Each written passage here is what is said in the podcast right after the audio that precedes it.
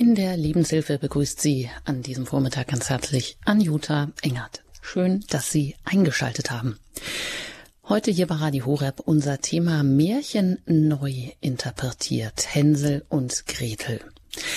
Die herzlose Mutter, die böse Hexe, das verführerische Hexenhäuschen, das in der Not erstmal Rettungsanker ist. Wir kennen sie vielleicht noch, die alten Märchen wie das von Hänsel und Gretel. Aber wussten Sie auch, dass Märchen eigentlich eine Lebens- und Glaubenshilfe für Erwachsene sind? Entschlüsselt und übersetzt in unsere Zeit stärken uns Märchen auf unserem Lebensweg. Sie helfen uns, Prüfungen durchzustehen, weisen uns auf Bewältigungsstrategien hin. Das weiße Vöglein, die weiße Ente bei Hänsel und Gretel sind tief religiöse Zeichen, die auf die rettende Hand Gottes deuten. Und dazu erfahren Sie gleich mehr von Christa Mewes, mit der wir heute hier verbunden sind aus dem niedersächsischen Uelzen. Herzlich willkommen an die bekannteste deutsche Kinder- und Jugendlichenpsychotherapeutin, auch mit 95 Jahren immer noch hier zu Gast bei Radio Horeb. Herzlich willkommen, Frau Mewes. Ja, guten Morgen, Frau Engert. Ich freue mich, dass wir uns wiedersehen. Schön. Sie blicken wirklich bald auf 100 Le Jahre Lebenserfahrung zurück und Sie haben auch die gesellschaftliche Entwicklung der letzten, ja, gut 60 Jahre im Bereich Kindererziehung vor allem auch und anderer äh, gesellschaftlicher ähm, Entwicklungen unermüdlich kämpferisch auch mitgestaltet, um auch die heraufziehenden Fehlentwicklungen abzuwenden, haben immer wieder auch auf Verhaltensstörungen hingewiesen, auf Fehlentwicklungen, haben über 120 Bücher geschrieben und ihre Arbeit bündelt sich im Verein Verantwortung für die Familie. Jetzt dürfen wir heute gespannt sein, was Sie ähm, uns mitgebracht haben, heute über Märchen, wie man sie neu interpretieren kann, religiös interpretieren kann und was sie uns auch mit an die Hand geben. Und ich glaube, wenn Sie gut gerüstet sind, dann lassen wir Sie auch gleich starten. Und jetzt hören wir Christa Mewes. Ja, danke schön, Frau Engert. Seit es Märchenforschung gibt, wissen wir, die Märchen der Alten waren nicht nur zur Unterhaltung und nicht nur für die Kinder da. Sie rührten an die Herzen der Hörer unmittelbar. Viele Menschen fühlten sich nicht nur persönlich angesprochen, es wuchsen mannigfaltige, notvolle Kämpfe und deren siegreiche Beendigung auch Kraft und neue Möglichkeiten zu, ihre eigenen Lebensschwierigkeiten zu bewältigen. Märchen sind Kunstwerke vor zeitloser Gültigkeit, in denen mit Hilfe von Bildern, Gestalten und Symbolen Lebenserfahrungen zum Ausdruck gebracht werden. Die Alten haben sich Märchen erzählt. Sie haben sie weitergegeben von Dorflinde zu Dorflinde und diese Geschichten gingen nicht unter, weil von ihnen spürbare Wirkung ausging, die manche Not zu wenden vermochte. Denn die Märchen sprechen vom inneren Schicksal des Menschen und zeigen Lösungsmöglichkeiten auf, wenn er auf seinem schwierigen Weg der eigenen Entwicklung in Nöte, Sackgassen oder gar Fallen gerät. Woher wissen wir das? Zwei verblüffende Untersuchungsergebnisse der Märchenforschung sprechen dafür. Darauf möchte ich zunächst ein bisschen eingehen. Das eine, als im letzten Jahrhundert die Menschen aus den entlegensten Teilen der Erde miteinander Kontakt bekamen, zeigte es sich, dass sie nicht nur von einer einheitlichen Art, einer eigenen Spezies sind in Bezug auf ihren Körperbau, sondern auch in Bezug auf ihre Bedürfnisse vom Essen bis zum Bedürfnis nach Religion und auch in Bezug auf ihre Märchen. Bei fast allen Völkerstämmen gibt es übereinstimmende Märchenmotive, auch bei jenen, die nachweislich seit Jahrtausenden keine Berührungsmöglichkeiten hatten, meist nicht einmal Kenntnis voneinander. Die zweite Erkenntnis stammt aus dem Bereich der Tiefenpsychologie, als die Psychologen angeregt durch die, äh, durch die Beobachtungen Freuds und C.G. Jungs begannen, sich Träume zu erzählen oder erzählen zu lassen, zunächst mit dem Ziel, auf diesem Weg Ursachen seelische Verletzungen zu entdecken, stellte sich fest, dass die Traumwelt des Menschen den Märchen verblüffend ähnlich sieht. Auch moderne Menschen kämpfen oft Nacht für Nacht mit wilden Tieren, Ungeheuern und Riesen. Sie ängstigen sich in Prüfungen, sind in Gefahren gefressen, zerfleischt, verzaubert zu werden, finden sich verwandelt in tausenderlei Gestalten und haben entsetzliche Nöte auszustehen. In Märchen sind solche Geschehnisse ebenfalls in Bildern erhalten. Sie klingen in der Seele des Einzelnen als unbewusst vertraute Symbole an. Nicht in Form eines Denkprozesses finden diese Geschehnisse Eingang in unsere Erlebnisse. Sie rühren vielmehr unmittelbar an unsere Gefühlsseite, die, ohne dass wir eine Ahnung davon haben, zu haben brauchen, in dieser Bilderwelt zu Hause ist. Deshalb sind Kinder von Märchen, Mythen, religiösen Bräuchen und Musik eben auch besonders fasziniert. Deshalb benutzen wir heute die Volksmärchen mit Recht als Kinderbuchliteratur. Denn allemal geben die Märchen Hoffnung und damit Mut auf Zukunft. Aber damit erschöpft sich eben keineswegs die Bedeutung dieser so allgemeingültigen Volkskunst. Sie sind ja auch ursprünglich keineswegs für Kinder erfunden worden, sondern damit erwachsene Menschen für ihre Lebensschwierigkeiten einen lohnenden Kompass bekamen. Und diese betreffen keineswegs irgendwelche zufälligen Einzelschicksale, sondern grundsätzlich allgemeiner Bewältigungsnotwendigkeiten äußerer wie auch innerer Art. Aber diese Lebensweisweisen sind eben in Bildern ausgedrückt, noch einmal sei es gesagt. Christus macht das genauso. Als Gleichnisse benennt er deshalb diese Übermittlungsart. Es ist diese Übermittlungsart. Er bedient sich ihrer sehr häufig und begründet das damit, er sagt es direkt zu seinen Jüngern, dass er sich beim Volk so am besten verständlich machen könne.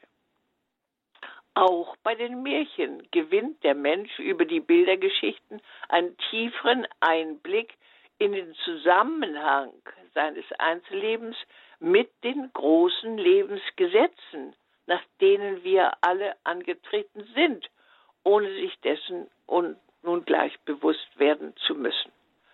Im Mittelpunkt der Märchen steht meistens eine Hauptperson mit ihrer Bewältigungsnotwendigkeit schwerer, oft kaum zu bezwingender Lebensaufgaben.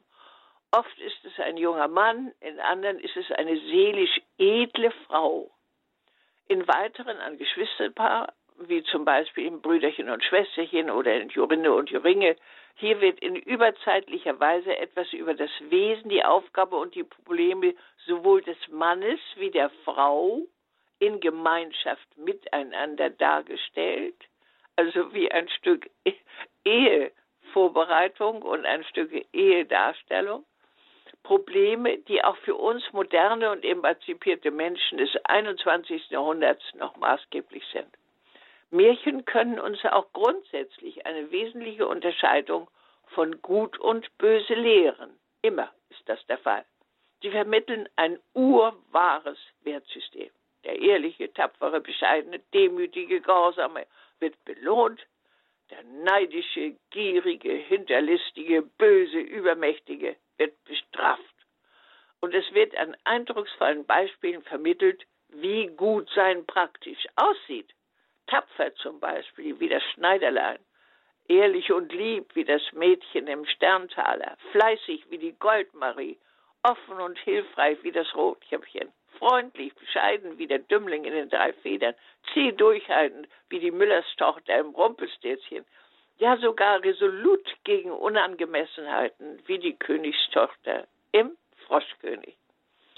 Unmoralische Sackgassen ja oft mit dem Bösen, mit dem Teufel direkt in Kontakt tauchen fast regelmäßig auf. Hinterhältig wie der Wolf in den sieben Geißlein, neidisch wie die Königin Schneewittchen, beleidigt wie die böse Fee bei Dornröschen, verleumderisch wie die Ziege im Tischlein Deckti, teuflisch wie der Teufel, das heißt in der Teufel mit den drei goldenen Haaren ganz direkt, der das Böse direkt inszeniert. Aber was beziehungsweise worauf sich das Geschehen in der Realität nun konkret beziehen könnte, ist damit noch nicht ans Licht gebracht. Das bedarf der Übersetzung in unsere Alltagssprache. Es bedarf also einer Entschlüsselung, das ist ein schönes Wort dafür, schon ganz und gar für uns verkopfte Menschen heute. Regelmäßig steht also in den Inhalten des Geschehens, ähnlich wie in den Evangelien, eine positive Zielhaftigkeit mit einem Leben voller Proben im Hintergrund. Nach gefahrenreichen Lebenswanderungen mit vielen Gefahren geschieht Heimkehr oder königliche Hochzeit. Und wo befindet sich diese in all ihrer Endgültigkeit? Nun natürlich im Königshaus und das heißt übersetzt natürlich bei Gott. Durch Deutung auf diese Weise lässt sich auch in vielen Märchen diese Zielhaftigkeit als eine religiöse Aussage und damit auch als eine geheime Glaubensstärkung erkennen. Das will ich in der neuen Sendereihe jeweils mit vier bekannten Märchen anzupeilen versuchen. So lässt sich das Märchen von Hänsel und Gretel in seinen Grundaussagen auf unsere moderne, unsere moderne Lebensart in den westlichen Ländern heute geradezu direkt übertragen. Deshalb will ich meine Serie mit der Deutung dieses Märchens beginnen. Ich hoffe nicht, die Zeit zu verschwenden, Ihnen den Inhalt des Märchens direkt vorzulesen. Es ist auch heute noch so bekannt, dass die meisten meiner Hörer noch in Erinnerung haben. Deshalb, äh, das Märchen ist sehr lang und deswegen werde ich es nicht vorlesen. Allein der letzte Teil dieser Sammlung, der Gebrüder Grimm, wird bei all den noch häufig stattfindenden Aufführungen in der Vorweihnachtszeit meist ausgelassen. Es endet dann eben, dass die Kinder wieder frei sind, dann ist es zu Ende. Aber das ist das Märchen gar nicht zu Ende. Dieser letzte Teil ist von ungeheurer Wichtigkeit. Deshalb werde ich diesen Teil am Ende meines Vortrags wörtlich bringen denn er ist von allerhöchster Bedeutsamkeit. Einzelheiten muss ich auslassen, um mit meiner Zeit jetzt hier in der Sendung zurechtzukommen. Die Vorgeschichte beginnt in üblicher Dramatik. Eine in großer Armut lebende Familie, eben mit den Kindern Hänsel und Gretel, ringt um das Überleben.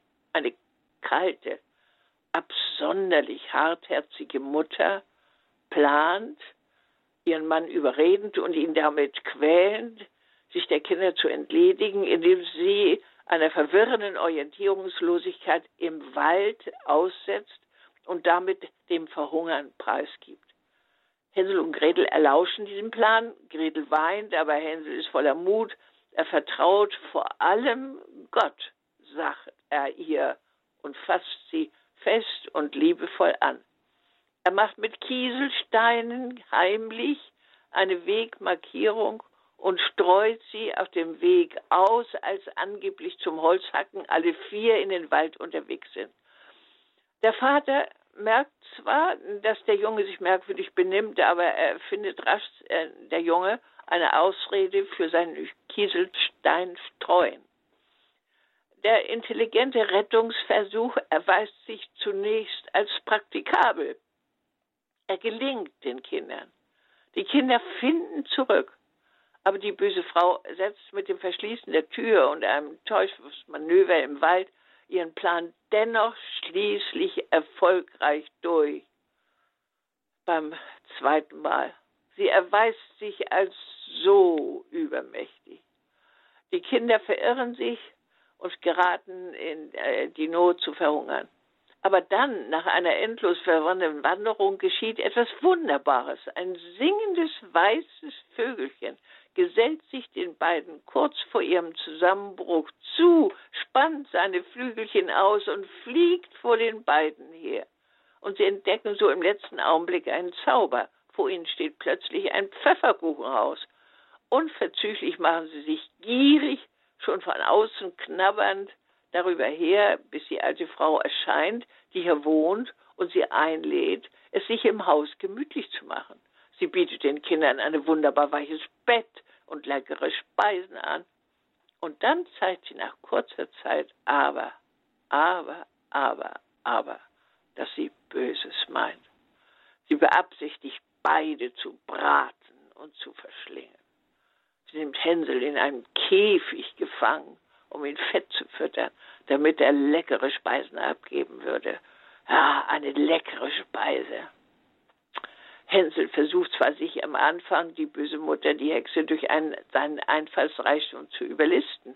Er steckt ein abgenachtes Knöchelchen durchs Gitter, statt den Finger als Kennzeichen seiner Mästung. Aber weil dieses Mästen nun scheinbar nicht klappt, bewirkt das, dass die Alte in all ihrer Gier den Backofen dennoch anheizt, um vorab dann wenigstens Gretel zu braten. Bei den Vorbereitungen bedient die Verführerin sich in scharfem, unmenschlichen Ton der Hilfe des Mädchens, doch Gretel tut dumm und bittet in all ihrer Verzweiflung nun erstmal Gott um Hilfe. Dadurch bekommt sie die Kraft, die böse Hexe in den schon angeheizten Backofen zu schubsen, wo diese heulen verbrennt. Spätestens jetzt sollten wir uns einmal die beiden nicht als Kinder vorstellen, sondern symbolisch als den erwachsenen Mann und die erwachsene Frau Gretel im realen Kampf um Leben in gemeinschaftlichem Zusammenhalt. Ja, dann auch, aber nicht die Eltern am Anfang als ein einzelnes Menschenelternpaar, sondern als unmenschlich erscheinende ferne Mächte, als eine grundsätzliche Gefährdung des Lebens. Symbolisch hier nun in Gestalt einer hartherzigen, extrem lieblosen Mutter. Dazu einen Vater, der seine Kinder zwar liebt, der aber der schicksalhaft eingetretenen Not nicht sogleich direkt begegnet und dieser elenden Lage offenbar nichts entgegensetzen kann oder will? Er lässt das Leiden seiner geliebten Kinder jedenfalls zu, denn er hofft ja wohl auf Hänsels Gottvertrauen, dass dieser vor jeder neuen Bedrohung Gretel gegenüber als das Wichtigste wiederholt. Versucht man also diese Geschichte als eine häufige Lebenssituation der Menschheit als unvorhergesehenes Schicksal, Einbruch symbolisch zu verstehen, stößt man auf einen bedrohlich anschwellenden Vernichtungswillen, der hier vorhanden ist und im Verhalten dieser erzkalten Frau im frontalen Kampf gegen das Leben und die Liebe bestanden sein will. Aber in deren unterschiedlichem Verhalten wird andererseits der einfallsreiche Lebenswille der beiden Kinder, also in Anführungsstrichen, offenbar. Dabei wird interessanterweise im Verhalten von Hänsel und Gretel nun auch ein typischer Geschlechtsunterschied zwischen Mann und Frau mit einer zutreffenden Typik erkennbar. Auf Bedrohung reagiert der gesunde Mann, auch heute noch in unserem Alter, meist als der planende Beschützer, mit hoffnunggebenden Einfällen, nun, wenn jetzt wieder wie Corona eine Bedrohung eintritt. Die Frau hingegen hat einen feineren Bezug auf die Realität. Sie sieht viel eher das erschreckend Gefährliche, ebenso wie das Gretelchen es zeigt. Diese kapiert die Gefahr auf der ganzen Linie einfach schneller und zureichender in Ergänzung zum Mann und fest im Verbund mit ihm. Sie passt sich ihm zwar an und ergänzt ihn zu einem konstruktiven, wachen Team, fürchtet aber mehr als er. Aber was, aber wer will eine solche unmenschliche Figur wie die superkalte Mutter symbolisch darstellen? Wie und wann erleben wir zum Beispiel heute Mächte von außen in der Realität angesichts etwa eines friedlichen Kontinents? Wie nun jetzt bei Corona. Bisher geschah das am ehesten in Gestalt von übermächtigen Naturkatastrophen. Und dazu gehört dies wohl auch. Vom Tsunami bis zum Durchbrechen der Wasser durch den Deich am Meer bis zum Vulkan, der ein ganzes Pompeji tötete, vom Erdbeben bis zur Klimakatastrophe. Solche stiefmütterlichen Ausfälle zwingen den Menschen oft in rettungslose Not hinein. Diese fühllose Person kennzeichnet offenbar eine Eigenschaft der Natur, nämlich uns mit ihren gelegentlichen katastrophalen Ausbrüchen in elende Schrecken zu jagen. Im zweiten Teil der Geschichte wird es sogar als Dramatik. Es tritt eine zweite böse Frau auf, als eine weitere Übermacht mit Vernichtungsabsichten, mit einer noch schlimmeren Vernichtungsstrategie. Sie verführt durch das Gegenteil, durch ein Übermaß an Befriedigung von Bedürfnissen mit Hilfe überfülliger, übersüßer, ja, Hexenhaus, Gemeinheiten, also Täuschungsmanöver.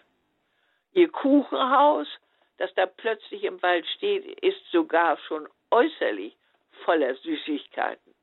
Wie sollen die armen, verhungerten Kinder dem widerstehen? Aber es wird auch erkennbar, sowohl unsere Menschheitsgeschichte wie die Geschichte im Märchen lässt die Menschen oft auf wunderbar Rettendes erfahren, dass auf merkwürdig zauberische Weise plötzlich ein Ausweg auftaucht, der auf jeden Fall nun ein Überleben einleitet. In diesem Märchen geschieht das in Gestalt des Vögelchens, dass es immerhin erstmal ermöglicht, dass endlich Lebenserhaltendes in Gestalt des Kuchenhäuschens auftaucht. Und was bedeutet das symbolisch? Lässt sich zum Beispiel der Wiederaufbau unserer Republik mit seinem Wirtschaftswunder in der Nachkriegszeit nicht als eine solche Vorbereitung zu einer neuen ersprießlichen Lage, nicht zutreffend als ein Beispiel übertragen?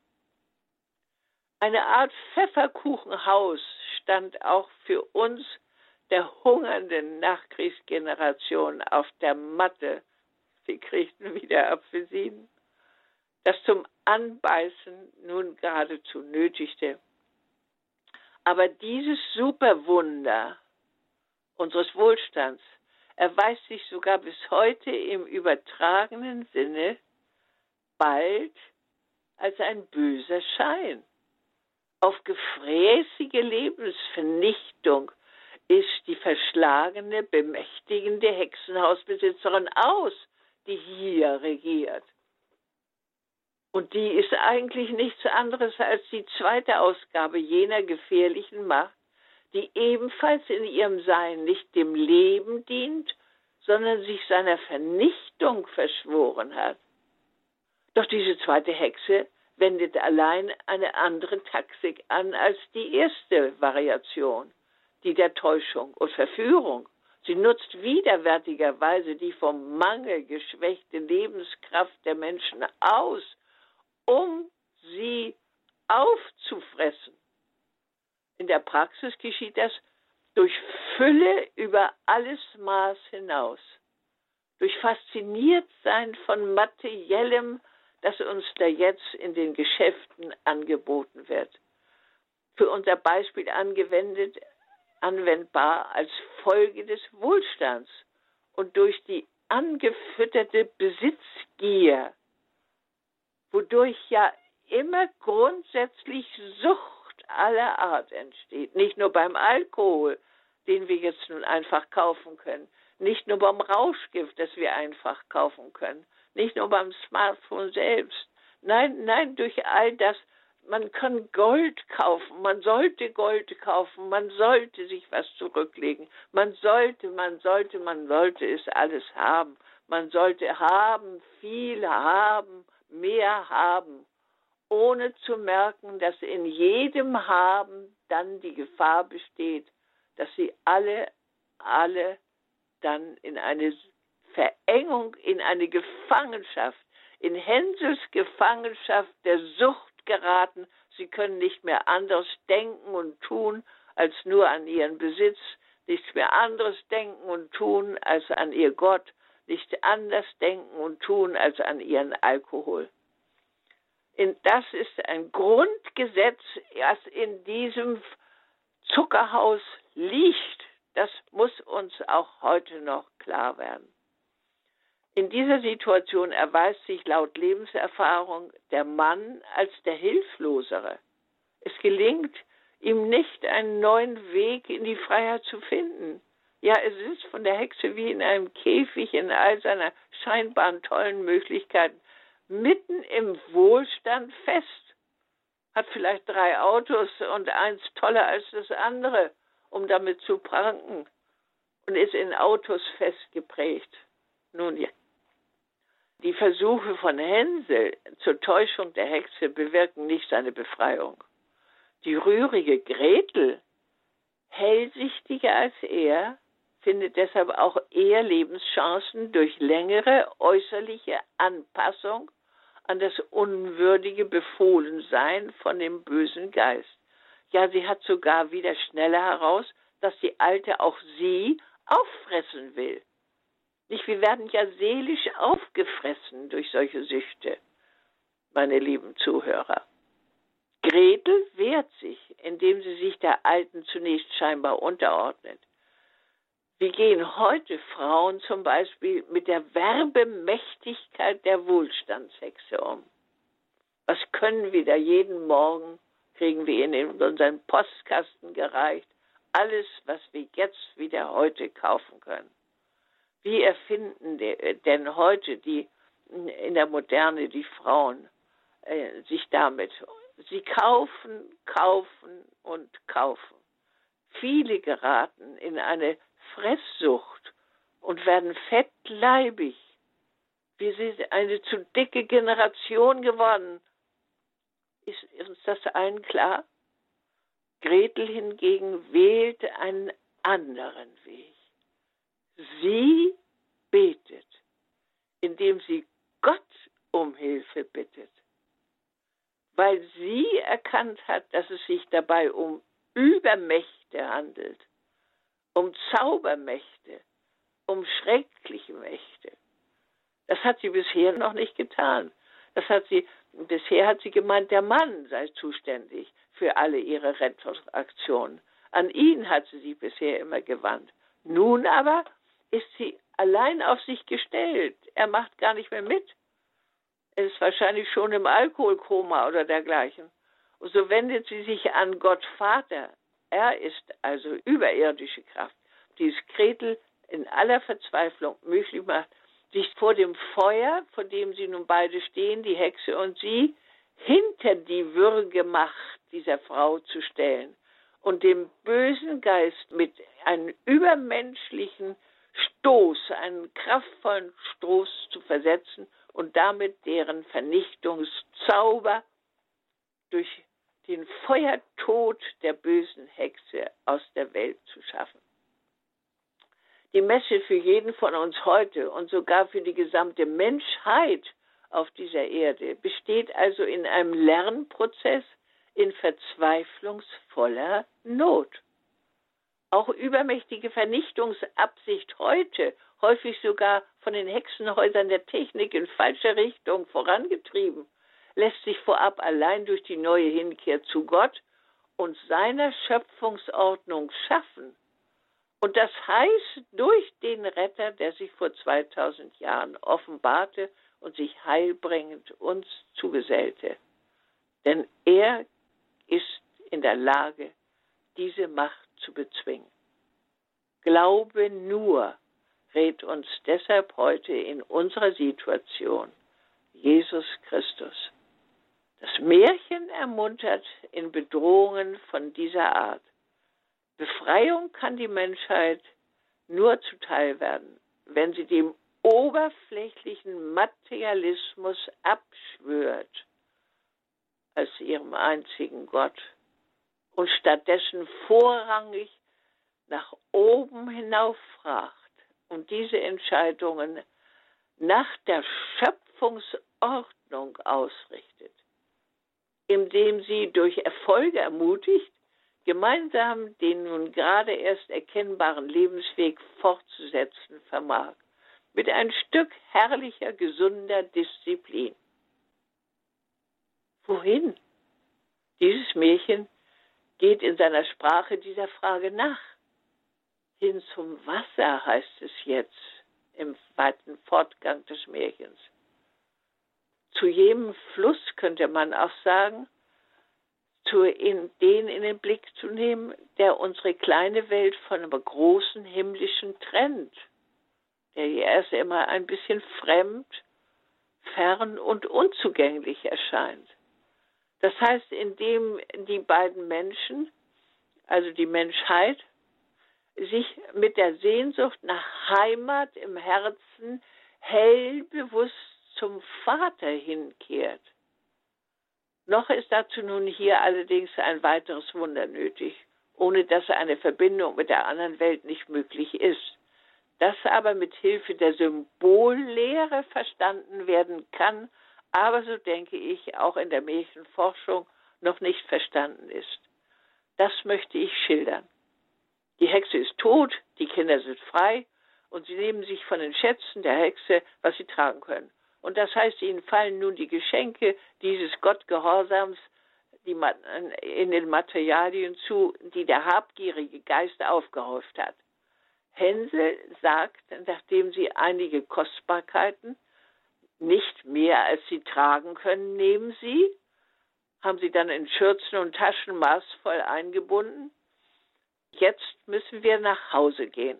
Um diese Deutung in ihrer zentralen Aussage zu verstehen, möchte ich den Schlusstext noch einmal etwas gekürzt wörtlich vorlesen. Ich zitiere nun. Aber jetzt wollen wir fort, damit wir aus dem Hexenhaus herauskommen. Als sie ein paar Stunden gegangen waren, gelangten sie an ein großes Wasser. Wir können nicht hinüber, sprach Hänsel. Ich sehe keinen Steg und keine Brücke. Aber da schwimmt eine weiße Ente, antwortet Gretel. Wenn ich die bitte, so wird sie uns hinüberhelfen. Das Entchen kam auch heran und Hänsel setzte sich auf und bat seine Schwester, sich zu ihm zu setzen. Nein, antwortet Gretel, es wird dem Entchen zu schwer. Es soll uns nacheinander hinüberbringen. Das tat das gute Tierchen. Und als sie glücklich drüben waren und ein Weilchen fortgingen, da kam ihnen der Wald immer bekannter vor. Da erblickten sie von weitem ihres Vaters Haus. Da stürzten sie in die Stube hinein und fielen ihrem Vater um den Hals. Der Mann hatte keine frohe Stunde gehabt. Die Frau äh, war gestorben. Gretel schüttelte auch ihrem Schützlein die Perlen aus und Hänsel warf eine Handvoll nach der anderen aus seiner Tasche dazu. Nun hatte alle Sorge ein Ende und sie lebten in lauter Freude voran zusammen. Herrliche, superreligiöse Symbolik rundete also die Deutung des Märchens ab. Nachdem ich dieses Zitat in dieser Weise geendet habe, wird das deutlich. Denn die schönen Perlen sind natürlich keine materiellen Kostbarkeiten, sondern sind die Eigenschaften, die guten, wundervollen Eigenschaften, die sie jetzt haben. Aber was bedeutet das Wasser? Und was bedeutet die Ente?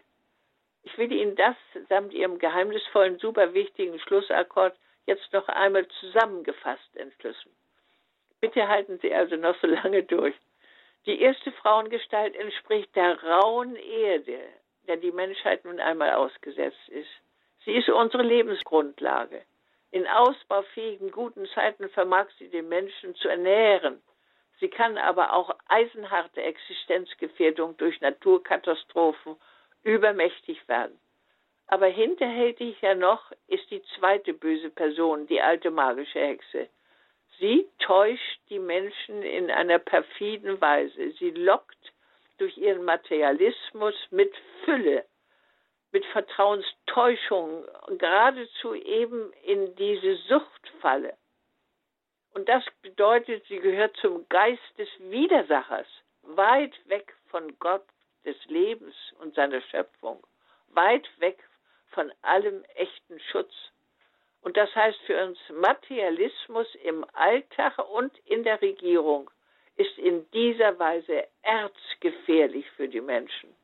Und deren Vereinnahmung ist für die Menschen und in ihr Gedeihen auf die Dauer absolut unbekömmlich. Aber wie sollen wir den Vater im Märchen als den doch eigentlich liebevollen verstehen? Seine Stunde ist offenbar anfangs noch nicht gekommen.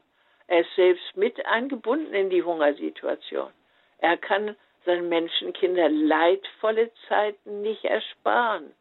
Es muss sich erst noch erweisen, dass sie ihr Gottvertrauen, auf das sich Hänsel anfangs ja direkt beruft, auch in bedrohlicher Wirrnis nicht aufgeben.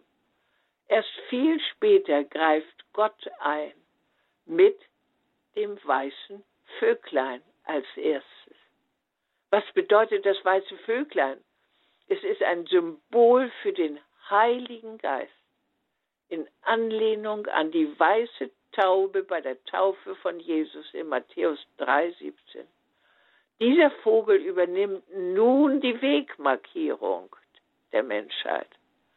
Aber diese führt erst noch wieder in einen Aufschub auf das Dach des Zauberhauses. Der ist voller Brote. Dort lässt sich das Vögelchen nieder.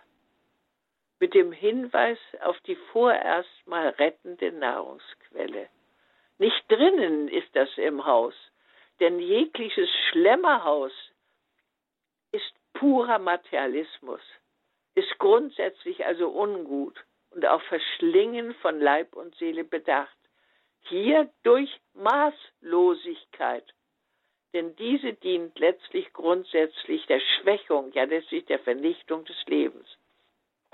Aber die Rettung bahnt sich hier ja nun dennoch an nachdem Gretel hier direkt zu Gott Vater hinauf gefleht hat und die Hexe tot ist.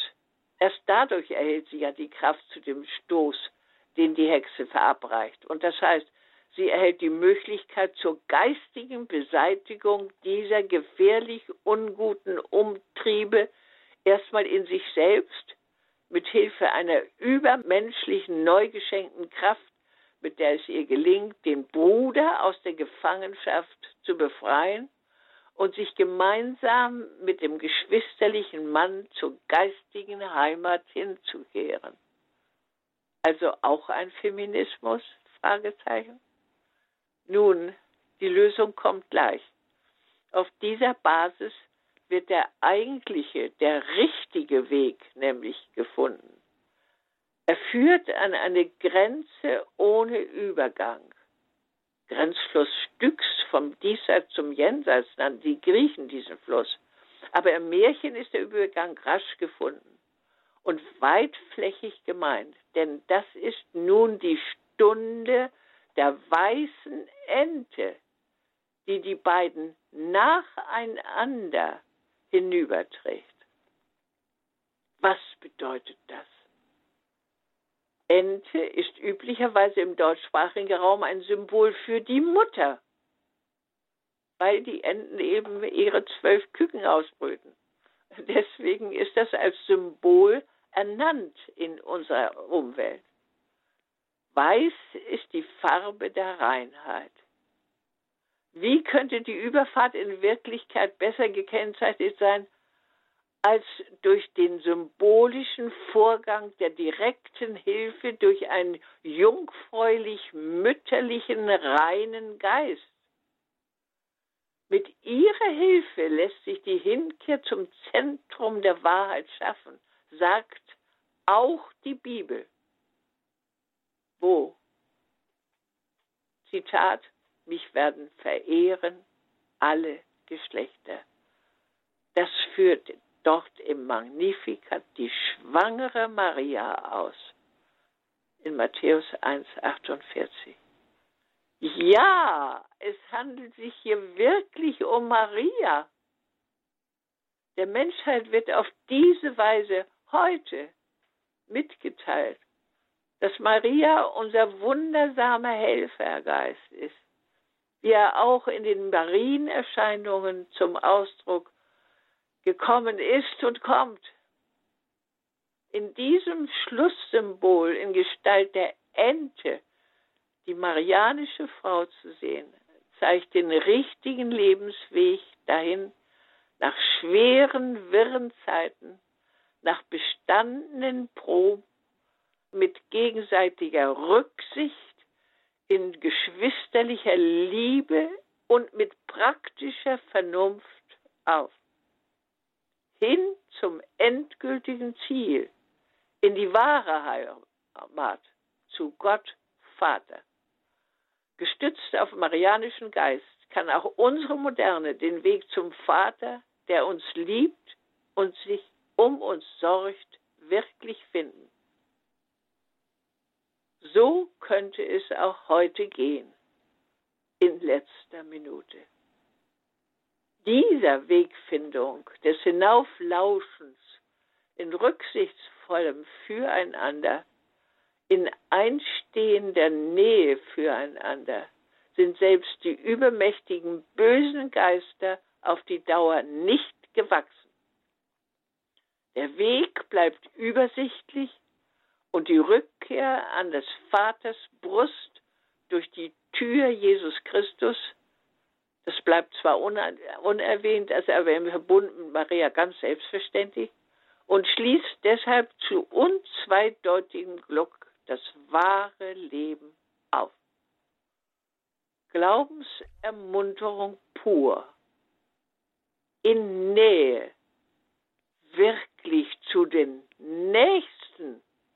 Was ist uns denn da geschehen in Corona?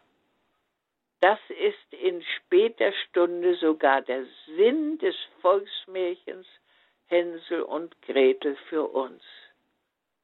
Mitten in der Corona-Situation. Vielen Dank. Das war Christa Mewe, die bekannteste deutsche Kinder- und Jugendlichenpsychotherapeutin heute zum Auftakt ihrer neuen Sendereihe Märchen neu interpretiert Hänsel und Gretel.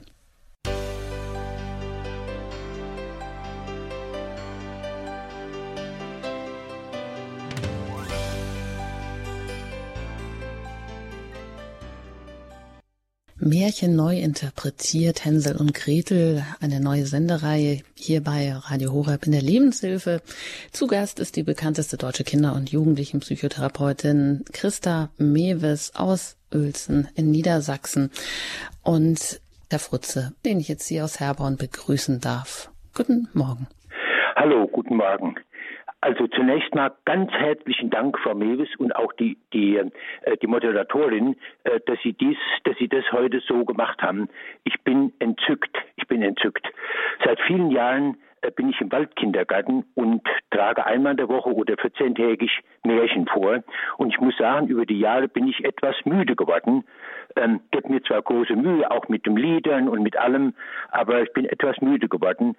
Aber jetzt ähm, habe ich wieder neue ähm, ja, neue, neue Freude oder auch eine Gewissheit, dass dieser Weg, den Kindern die Märchen beizubringen, ganz bestimmt richtig ist. Ähm, aber die, der Impuls, den ich aus, die, aus Ihrer Interpretation, Frau Mewes, genommen habe, ist natürlich auch für mich ganz wichtig, das eigene Leben aufräumen, entrümpeln und von der Anbetung des, Material, des Materials wegzukommen. Äh, also das ist jetzt für mich auch selbst ganz toll wichtig und ich sage nur vielen herzlichen Dank. In der Richtung, die Sie andeuten, mache ich weiter. Dankeschön. Dank. Es freut mich, dass Sie das verstanden haben. Es ist ja nicht so leicht zu verstehen. Es ist ja unsere, wir sind eben so verkopft als als Gemeinschaft. Ähm, das, nicht? Und deswegen bin ich sehr herzlich dankbar, dass Sie das so sehen. Denn das ist äh, die ja meine Erkenntnis gewesen, die mich auch fasziniert hat, als ich das dann begriffen habe. Ja, und vielleicht auch nochmal auf die Anmerkung von Herrn Furze. Heute sagen ja viele Eltern, ähm, diese Märchen seien so grauenvoll und das könne man den Kindern nicht zumuten. Was sagen Sie da, Frau Mewes? Ja, das ist ja nicht so. Das ist ja, ich, ich habe ja so vielen Kindern Märchen vorgelesen. Also erstes natürlich meine eigenen Kindern äh, mit Begeisterung. Äh, ich, dabei hatte ich mein eigenes äh, äh, Märchen erzählt bekommen, auch schon noch im Kopf. Meine Mutter war darin ganz groß. Nicht? Sie erzählte erst und ab, ab ich lesen konnte, kriegte ich lauter Märchenbücher in die Hand gedrückt. Und meine kluge Mutter, die hatte niemals die Vorstellung, dass das für mich schädlich war, denn sie sah ja, wie glücklich ich hinterher war nicht, äh, man war ja als Kind äh, schon vor allen Dingen noch bis ins Grundschulalter rein, äh, wir noch, man war erschreckt und entsetzt und, und völlig gespannt. Das zeigt, wie, wie kunstvoll dieses Märchen angelegt ist. Es ist wirklich ganz große Kunst.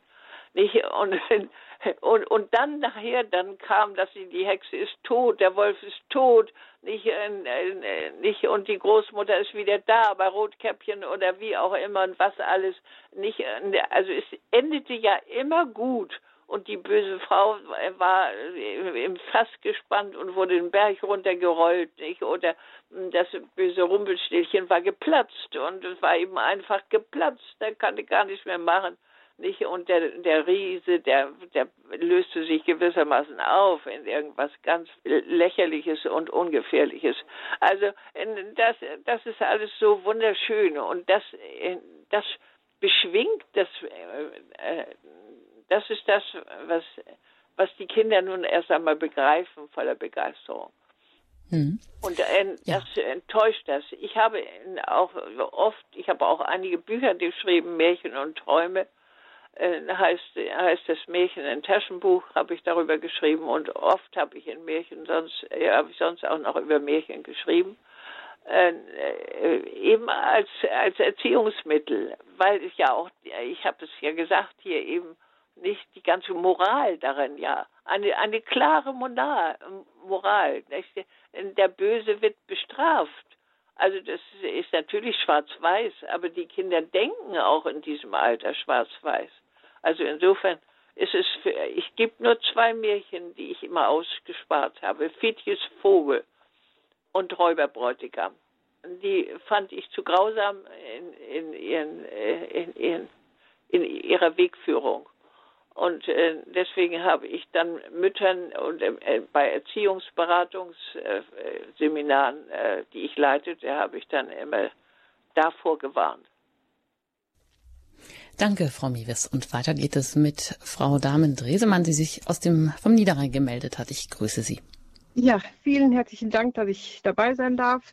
Ähm, auch ganz herzlichen Dank für diesen tollen Vortrag mit auch für mich Aufschlüsselung als 60-Jährige. Ich habe früher oft Angst gehabt bei Märchen, was ich wohl toll fand und das habe ich auch an die Kinder gerne weitergegeben. Das andere mit manchmal, ja, zum Glück hat mein Mann das dann öfter vorgelesen, die Märchen, weil mir das oft zu gruselig war. Aber das Märchen mit Rotkäppchen war für mich eigentlich als Kind schon, oh, wer nicht aufpasst, ist selber schuld und wenn er Glück hat, kommt er da wieder gut raus. Ja, war für mich persönlich. Ja. Auch dieser äh, Aspekt ist ja ein wichtiger, nicht? Ja, und das fand ich also Märchen zum, für mich persönlich, weil ich hochsensibel bin, weiß ich heute aber leider erst, ähm, nicht alles so einfach, aber trotzdem habe ich immer gesagt, gut, das, alle anderen kriegen das auch mit, hat das irgendwas zu sagen, weiß wohl noch nicht was, Fragezeichen ja. stehen lassen. Ja. Und ganz herzlich danke auch diese Aufschlüsselung und auch den Mut machen, dass auch heute gerade dieses, was mit Nein, das darfst du nicht, sowieso äh, mit Abstoß zurückgewiesen wird von Kleinkindern heutzutage, zumindest auch von unseren jungen Söhnen, war das so? Äh, ja. sind solche Sachen natürlich etwas auf Abstand einfacher zu verstehen und wenn es irgendwann ist im Laufe des Kinder- oder Jugendalters. Ja, ja das freut danke. mich, dass Sie das auch so sehen. Nicht? Und äh, damit doch noch wieder eben jene echte Lebenshilfe finden, nicht die uns ja auch immer Radio Horeb immer wieder anrät, auch in unserer Situation jetzt. Nicht? Dankeschön, Frau äh, Damen-Dresemann. Alles Gute Ihnen. Da haben Sie sich auch einen Nerv getroffen, Märchen eben tatsächlich auch als Lebenshilfe, als Kompass anzunehmen. Und dann hat uns hier auch noch eine weitere Hörerin aus Ellwangen erreicht. Da sind wir gespannt, was Sie zu sagen haben. Grüß Gott, Frau Bruder. Ja, grüß Gott. Ich bedanke mich aufrichtig für den Beitrag von Frau Mewes. Und äh, ich fand den Schluss, die Hoffnung äh, für unsere strapazöse Corona-Zeit auch sehr hoffnungsvoll. Ich bedanke mich aufrichtig und sage Gott befohlen. Ade. Ja, danke schön, Frau Bode. Es freut mich besonders, dass Sie das sagen. Wissen Sie, äh, mir ist das dann ja eingefallen im wahrsten Sinne des Wortes es ist ja nicht nur so, dass es für die allgemeine Situation in Lebensschwierigkeiten eben zutrifft. Es trifft auch ganz besonders für unsere sehr merkwürdige und befremdliche Situation heute zu. Nicht? Es trifft wirklich in seiner ganzen Unheimlichkeit auch heute zu. Also das ich finde wunderschön, dass Sie, äh, Sie das haben aufnehmen mögen. Alles Gute nach Ellwangen zu Frau Bruder. Vielen Dank. Und weiter geht's in den Schwarzwald. Und da darf ich jetzt Frau Herrmann begrüßen. Hallo. Ja, wenn Sie die ja, Frau Herrmann sind Frau aus dem Schwarzwald. Und ich möchte sagen, dass, ich als, dass wir als Kinder im Heim immer viele Märchen gehört haben in, ja, auf Platten. Also keine CD, sondern auf Plattenspieler. Und äh, da haben wir auch Hänsel und Gretel gehört und, und Schneeweißchen und Rosenrot oder Brüderchen und Schwesterchen und so solche Sachen oder der König Drosselbart.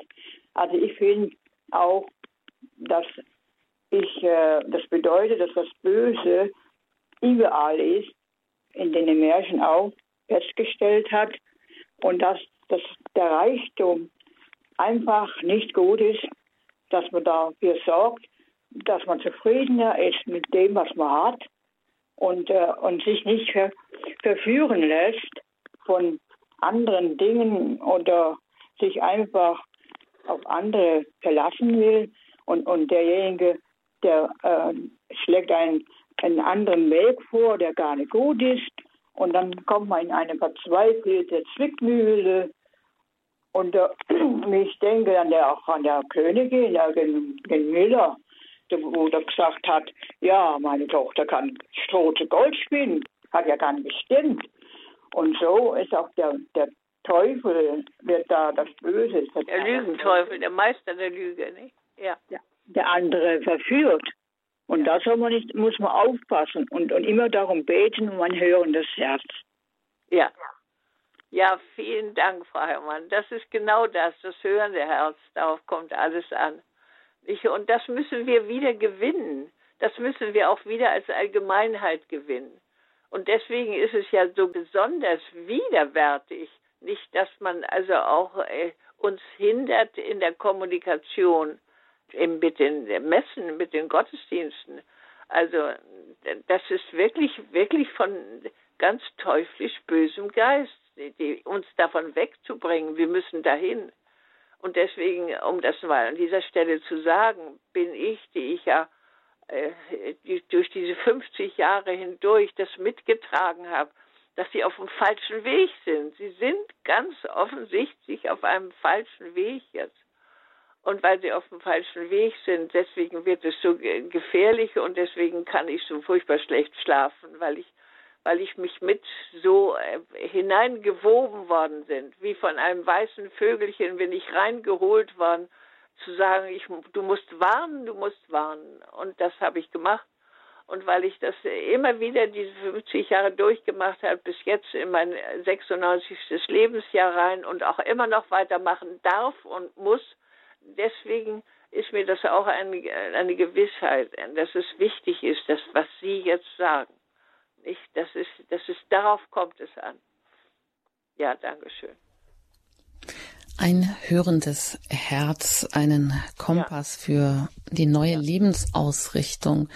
Ja, all die Vernichtungsmächte, die in den Märchen auftauchen, man kann sie übertragen auf unsere heutige Situation und dann nur entdecken. Das hat Christa Mewes für uns heute hier getan.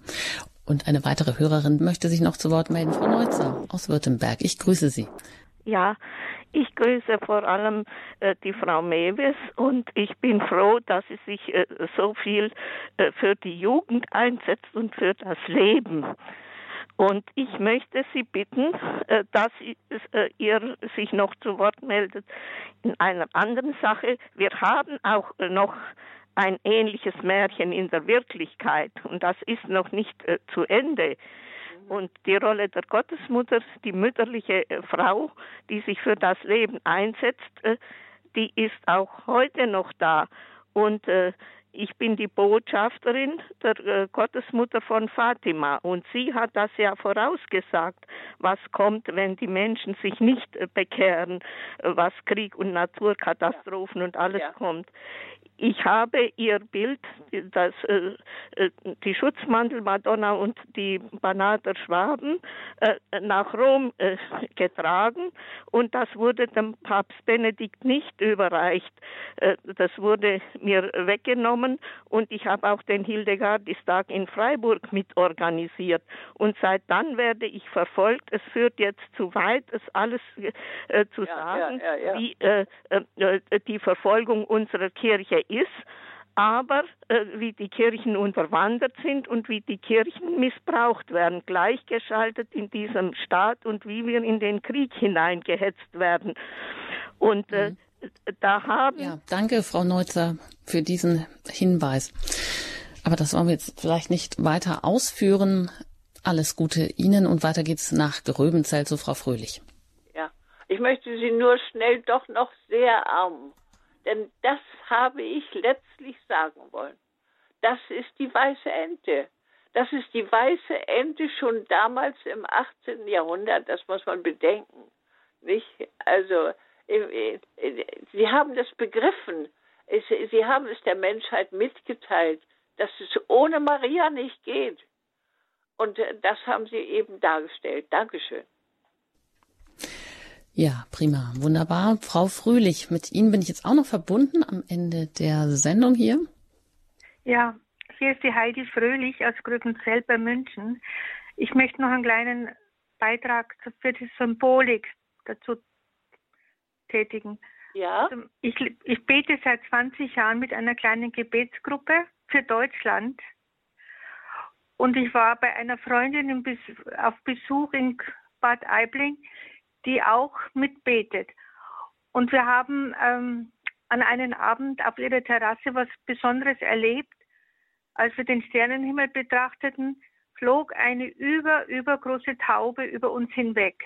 Ja, Und ja. damals erkannten wir nicht, was es bedeutet. Ja. Aber es war eine Taube, ganz eindeutig. Und zwei Jahre später, und ich hatte mal in einem Gebet den Eindruck, das ist der Heilige Geist, der uns ja eigentlich sagt, tut eine neue Gruppe dort auf, also einen neuen Zweig von Wächterruf Deutschland. Ja. Und tatsächlich nach zwei Jahren, an dem Tag, als dieses eingeweiht wurde, war eine Gebetsgruppe da aus der Umgebung. Und eine alte Dame, die sehr gläubig ist, aber nichts davon wusste, sagte dann, als wir das, haben wir das Zeugnis noch nicht gegeben, erst nachher, sagte sie, sie sah eine Taube sich niederlassen. Und da, auf das hin haben wir beide, meine Freundin und ich, davon gesprochen, was wir erlebt haben.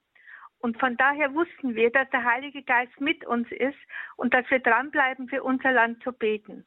Ja, das wollte ich Ihnen einfach mitteilen. Ja, wie schön. Nicht solche ja? Zeichen.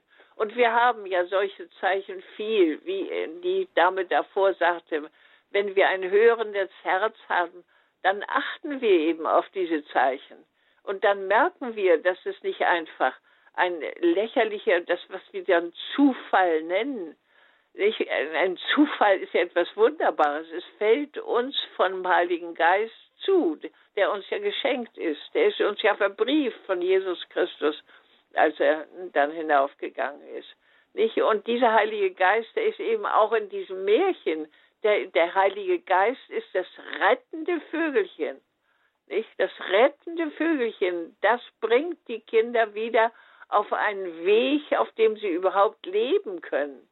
Nicht? Vorher können sie doch überhaupt gar nicht mehr leben. Sie sind vor dem Zusammenbrechen. Nicht? So könnte man es auch uns bei uns heute sagen. Wir sind vor dem Zusammenbrechen, wenn wir nicht in dieser Weise jetzt den richtigen Weg finden. Den richtigen Weg, der die Herzhexe verbrennt, nicht der eben wirklich die Beziehung zu Gott wieder gewinnt, zu Jesus Christus und äh, der, der Dreifaltigkeit. Nicht? Und das macht Radio Horeb. Deswegen äh, sehe ich fast jede Nacht die wundervollen Möglichkeiten, uns zu erhalten durch Radio Horeb, durch seine Liturgien, durch seine Gespräche, durch seine wundervolle Arbeit. Danke, Frau Fröhlich. Alles Gute Ihnen. Und dann noch eine letzte Hörerin, die wir hier in der Sendung berücksichtigen können. Das ist die Frau Stürznicke. Ich grüße Sie. Ja, guten Tag und erstmal ganz herzlichen Dank, Frau Mewis, für diese wunderbaren Erklärungen, kann ich mal so sagen. Und zwar äh, bin ich seit dem 20. Dezember 17 bin ich Bein am 22.07. Äh, 12. Bein amputiert und hatte dann praktisch als letztes nach den vielen Operationen, die ich auch noch zusätzlich hatte, kamen mir die ersten Gedanken, das waren mich dann praktisch wirklich Händel und Gretel. Und zwar aus dem Grunde, weil ich äh, von Humperdinck komme, will ich die Oper jetzt erklären, das wäre jetzt dumm. Bitte, bitte äh, nochmal. Warum kam es ihm in den Sinn? Das habe ich eben nicht verstanden. Ach, auf die, das kam mir in den Sinn, als ich dann wieder zum Denken kam. Es hat ja, ja langsam gedauert. Ja. Das war ja, ich war ja ganz auch zum Beispiel in künstlichem Koma und dann ja, kam mir sofort als Erinnerung, ich wollte mich eigentlich beim Theater in Essen melden, weil von Engelbert Humperdinck die Oper Hänsel und Gretel hier auf Villa Hügel entstanden ist. Also zum ah, ja, Teil ist ah, ja. Ja, und, und da praktisch habe ich mich dann natürlich, äh, aber das war mir nur der Gedanke und ich wusste nicht, weshalb ich zum 23. Dezember 18, dieses Datum hatte ich im Kopf, das hatte ich irgendwo vorher noch aufgenommen in den Medien, weshalb ich ausgerechnet deshalb zum Theater gehen wollte und danach fragen wollte und mit denen sprechen wollte, wenn gerade Kartenverkauf war. Aber äh, das war ja jetzt vorbei. Ich habe das ja praktisch dann auch nicht recherchieren können. Erst durch Zufall von einer bekannten Besucherin, die in ihrem Internet danach geguckt hatte, äh, dass der 23. ein Jubiläumstag war und dass das damals in Weimar uraufgeführt war. Das war also der Grund. Aber ich habe mich in, den, in der ganzen Zeit eben sehr viel mit, gerade mit diesen Personen, also mit den Kindern Hänsel und Gretel, weil ich ja oft auch liegen muss und auch der Hexe, die ja nicht nur praktisch, die ja sehr raffiniert, äußerst raffiniert ihre Verführungskünste eingesetzt hatte. Und aber auch mit den Kindern, die eigentlich auch, man kann sagen, auch Bruder und Schwester auch relativ clever waren und haben ja im Grunde äh, auch dann praktisch mit ihren mit ja. ihren guten Überlegungen diese ja. böse diese böse Frau im Grunde, die ja. sich aber als so toll darstellte, übertrickst und dann doch darüber gesiegt. Ja, und, und das, das war ja das Gedanken, auch, was nun als unheimlich schwere Aufgabe auf sie zukam. Das Durchhalten. Das Durchhalten. Nicht, dass sie taten, sie hielten ja durch. Also da war ja Hänsel auch wieder ganz stark. Es war ja nicht nur sie stark, nicht? Er, er ermunterte, er ermunterte. Er war der, der eigentlich mehr mehr Hoffnung äh, gab, äh, vorgab. Also der Mann, nicht? Es ist ja immer der Mann und die Frau, nicht? Und sie wurden, werden in ihren verschiedenen Aufgaben dargestellt. Aber, aber dass sie jetzt also zu Leitfiguren machten, diese beiden zauberhaften, äh, wirklich guten Figuren, die verwendbar sind für die Erziehung auch, nicht äh, für die auch für die Selbsterziehung, dass sie dass sie sie nehmen konnten, um jetzt äh, das Durchhalten durchzuhalten nach einer solchen Amputation. Das finde ich ungeheuerlich wichtig und schön und richtig. Also bewegend finde ich das. Da möchte ich gleich mal mitweinen vor Begeisterung. Vielen Dank, Frau Mewes und Frau Stürznickel. Alles Gute Ihnen. Und damit kommen wir auch zum Ende der Sendung. Ich danke Ihnen herzlich fürs Anrufen, fürs Zuhören und fürs Mitmachen. An erster Stelle auch Ihnen, Frau Mewes, dass Sie das uns heute hier alles so nahegebracht haben, Märchen neu interpretiert, Hänsel und Gretel. Und damit geht es ja auch weiter. Alles Gute weiterhin Ihnen und auf Wiederhören, Frau Mewes.